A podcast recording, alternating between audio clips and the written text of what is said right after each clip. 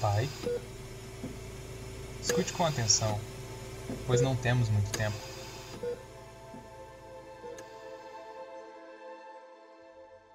Sei que longas conversas nunca foram o nosso forte. Afinal, você sempre me admirou por ser uma pessoa que não fala muito, que prefere escutar e observar.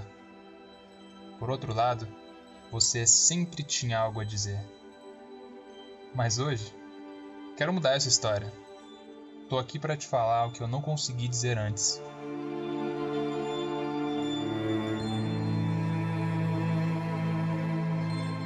Existem pessoas que chegam na nossa vida de maneira mansa, se instalam. Outras não. Chegam chegando totalmente fora dos padrões. Barulhentas, autênticas, sem a mínima preocupação do que vão pensar ou sentir a seu respeito, sendo simplesmente o que são. E essas pessoas não só se instalam, mas são cravadas em nosso coração. Uma dessas pessoas é você, meu pai. Adoravelmente bruto, assustando alguns com seu jeito pouco delicado, mas que conquista todos ao seu redor, principalmente as crianças, que rapidamente se apaixonam por seu desejo insaciável de fazer bagunça. Quebrando algumas regras e sendo extremamente rígido em outras, mas sempre querendo aproveitar o melhor que a vida pode oferecer.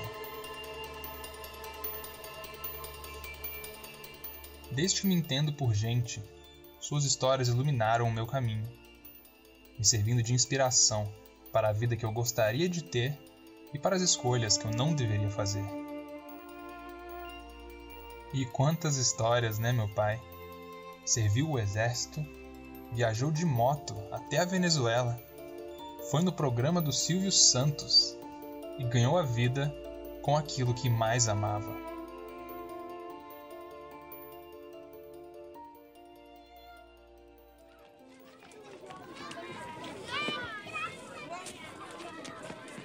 Lembro quando eu tinha uns seis anos. Era dia dos pais que todos foram na escola para passar o dia com seus filhos. Naquele dia, você me mostrou pela primeira vez o seu poder de iluminar a vida das pessoas, de fazê-las sonhar. Enquanto alguns pais levaram doces e brinquedos para conquistar o coração das crianças, você levou algo inusitado, mas que conquistou até o coração dos pais: uma mandíbula de tubarão. Quando lhe perguntaram de onde veio aquilo, sua resposta foi suficiente para explicar: Sou mergulhador.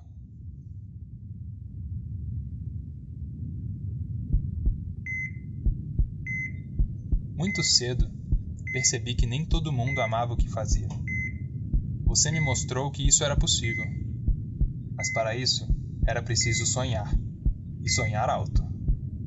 Pois é na busca de tornar os nossos sonhos realidade que encontramos o sabor da vida. Um homem sem sonhos é um homem sem vida.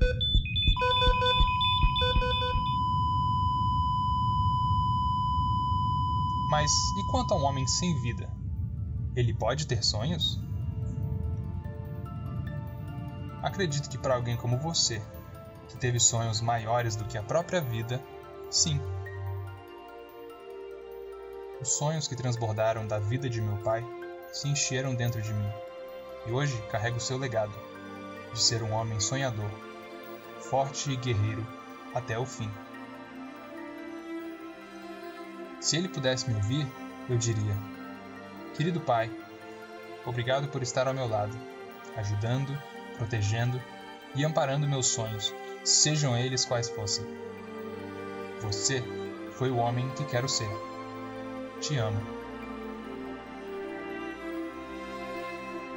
projeto do Laboratório de Áudio da Faculdade de Comunicação, Universidade de Brasília. Disciplina de Introdução à Linguagem Sonora. Orientação: Professor Elton Pinheiro. Locução, direção e roteiro: Rafael Cortonese Viana.